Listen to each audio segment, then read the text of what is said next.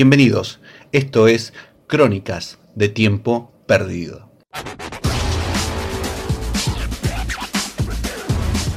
Cine y series acá en Forti FM.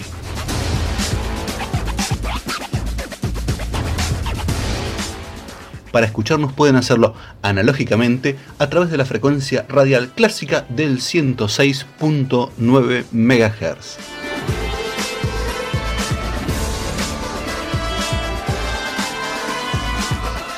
Y si están en la pomada electrónica, pueden escucharnos a través de nuestra página web que es www.forti40fm.com.ar.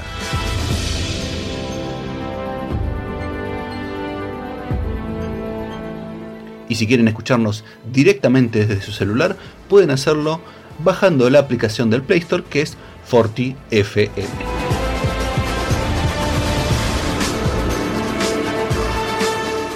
Para sugerencias, propuestas de reseñas y demás cosas, pueden hacerlo a través de nuestro Instagram que es arroba crónica X.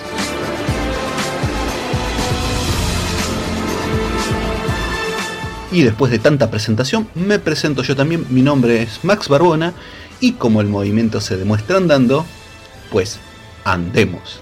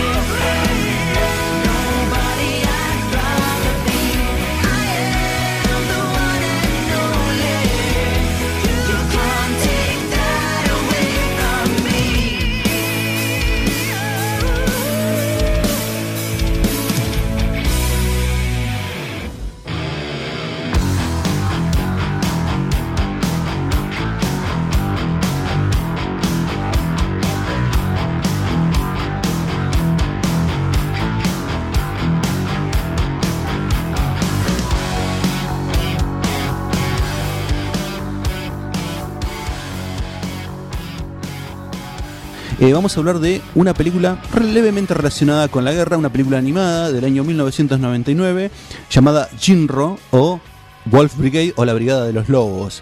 ¿Cuál es el atractivo de Jinro? Es, mm, hubo varias eh, historias relacionadas con esta película y todas guionadas y, e ideadas por Mamoru Oshii. Para el que no lo conoce, Mamoru Oshii es el creador de la saga de Ghost in the Shell. ¿Se acuerdan la película que estrenaron con Scarlett Johansson? Bueno, que es la remake norteamericana del, clásico de animación japonés. Bueno, eh, este hombre se especializa en crear eh, películas de ciencia películas e historias de ciencia ficción con mucha distopía, cosas raras, futuro cyberpunk, etcétera, etcétera. Y bueno, ¿y Shinro de qué trata? Es en un futuro distópico, en, el avanzado año de 1999, no, eh, en un futuro distópico, Japón ha sido uno de los que ha ganado la guerra. Sí, la Segunda Guerra Mundial la ganaron los miembros del eje y Japón eh, tiene la supremacía. Y en este futuro, Japón es una gran potencia mundial, domina todo el mundo, una parte importante del mundo, y se ha establecido como un régimen muy, muy poderoso. El tema es que, eh, ante el avance de, una crisis económica, eh, el gobierno de Japón está teniendo en este futuro distópico que lidiar con grupos terroristas, una especie de secta que decide atacar al gobierno y lo están reprimiendo de la forma más violenta posible con una em, especie de agrupación llamada, ya que por la constitución que ellos tienen, la policía normal no puede eh, reprimir, y tienen una especie de grupo paramilitar escondido que es, está la Brigada de los Lobos, el, llamado en la película Kerberos Panzerkorps. Corp. La verdad que Kerberos Panzer Corp, la verdad que no te ayuda mucho a pensar que son gente que se va a dedicar al diálogo. Y bueno, y el protagonista es eh, Kazuki Fuse, que se llama el personaje, eh, es, un, es uno de los miembros de esta agrupación de los Kerberos y en una, cuando apenas arranca la película tiene un enfrentamiento con una mm, chica que la, mm, la identifican vestida como si fuera caperucita roja, con una caperuza roja, que es una chica bomba, es una, eh, pero no en el sentido erótico de la palabra, sino literal. ¿sí? Y como él duda ante esta chica, porque la ve muy joven, ella ejecuta el acto terrorista y muere mucha gente, incluido varios de sus compañeros. Entonces, la historia nos sitúa entre medio de las intrigas políticas entre los grupos más radicalizados del gobierno que quieren reprimir y volver a un estado una mezcla así de dictadura samurai a la antigua, y un otro grupo que intenta hacerse con el control, que están como en segundo plano también, el grupo terrorista y este hombre, eh, Fuse, que intenta eh, buscar aparentemente una redención a través de la hermana de la chica que eh, cometió el atentado. La verdad es que la película tiene una animación soberbia, es muy rara, muy rara en el sentido de que uno no sabe cómo van a terminar las, cosas, si realmente el protagonista Kazuki va a lograr la, la redención a través de esta chica, sumado a que es un es un protagonista bastante hierático, es una persona que no, no, demuestra muchas emociones y, no, y en algún momento mm, le cuesta como demostrar que siente algo en especial por esta chica. Eh, la película está muy buena, tiene unas escenas de acción bastante interesantes al principio y en el clímax. En el medio es como que el tema de la acción está como más eh, retaseado, es más charlada, mucha intriga, como les decía, y mm, mucho la, cuestión de saber cómo va a reaccionar este personaje ante todo este entramado. Y una de las cosas interesantes que tiene la película es como que la película funciona como si fuera una especie de metáfora distópica violenta de Caperucita Roja y el Lobo. O sea, imagínense eso, pero esa historia trasplantada a una fantasía de ciencia ficción distópica y llena de ultraviolencia. La verdad es que igual el tema, como le decía, de la acción está construido para hacer un paralelismo como en algunas películas de Tarantino donde no, no pasa nada, no pasa nada, hasta que cuando pasa, bueno, es bastante impresionante. Eh, así que pueden disfrutarla a Shinro o la Brigada de los Lobos. Está en muchos soportes para ver online en internet y además hay una versión, como ya les mencioné al principio, coreana que se llama Inrang, que está en la plataforma de Netflix con actores en vez de animación.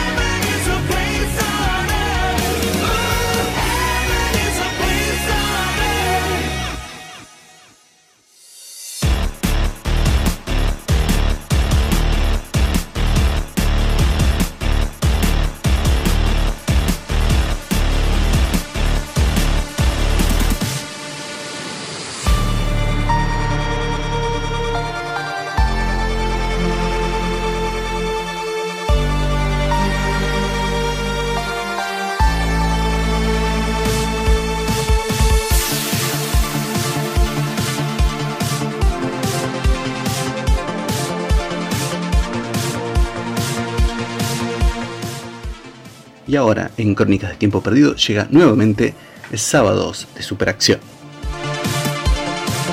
Y en Sábado de Superacción hoy vamos a tener una película de el maese Liam Neeson nuevamente también en películas de acción em, y obviamente en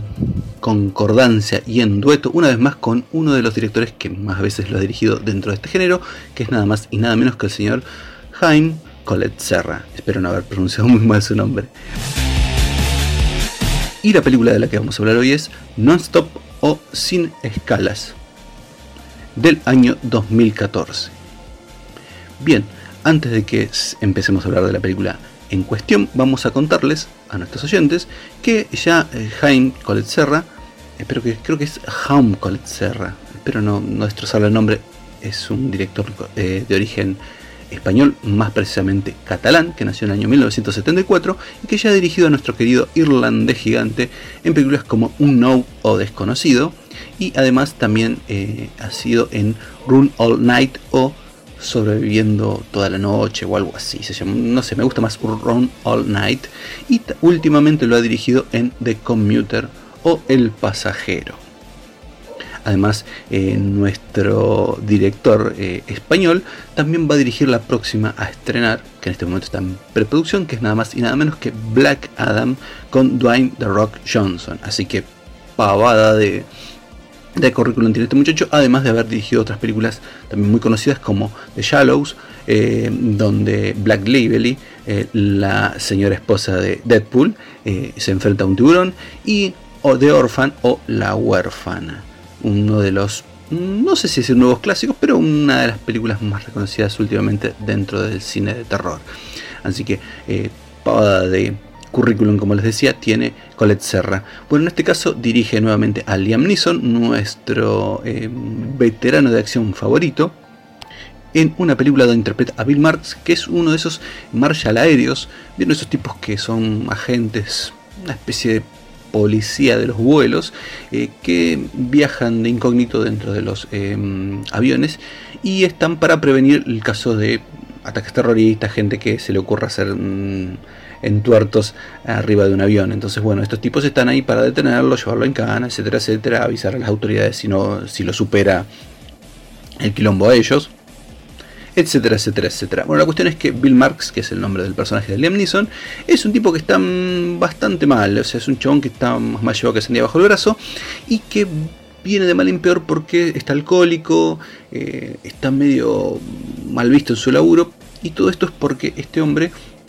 eh, pasó los últimos meses, los últimos años diríamos, em, eh, sufriendo la,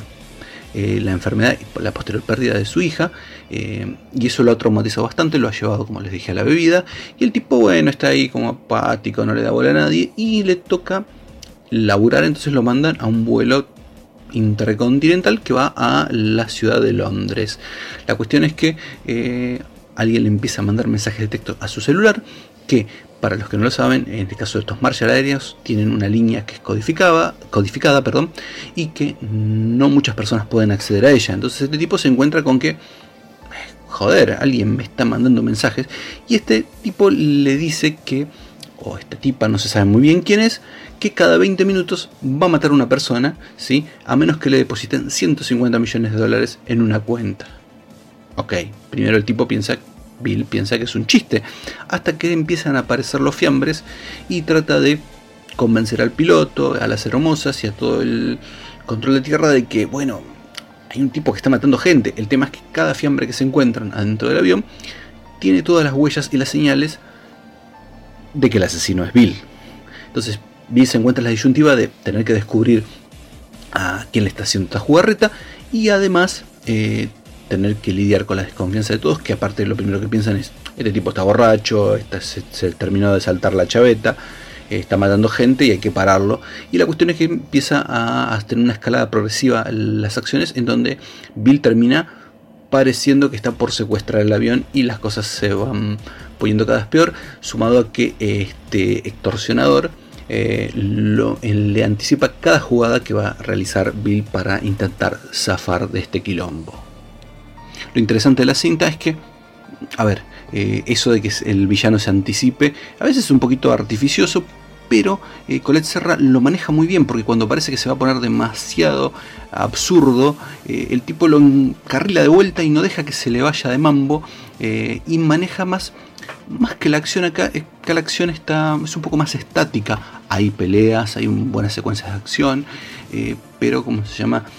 ¿cómo les puedo explicar? Liam Neeson lo peor que puedes hacer es un tipo que tiene más de 60 pirulos, o sea, no lo podés mandar a hacer una secuencia de acción donde, como ah, hicieron en Taiken 3, donde